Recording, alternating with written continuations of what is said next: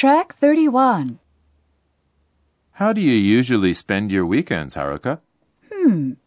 Usually I stay home cleaning or watching TV. Sometimes I go out for shopping though. Why? Actually, I happened to get a couple of tickets for a Mozart concert in Ueno this Saturday. Would you like to come with me? Oh, Mozart. Thanks for asking, but I'm not really keen on classical music. Besides, on Saturday, I have to take my dog to the vet for a shot. Oh, then what about Sunday? The orchestra is scheduled to play again on Sunday.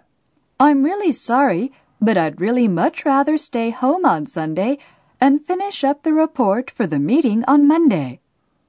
What about a rock concert next week instead? Are you interested in rock music? A rock concert? Let me think about it.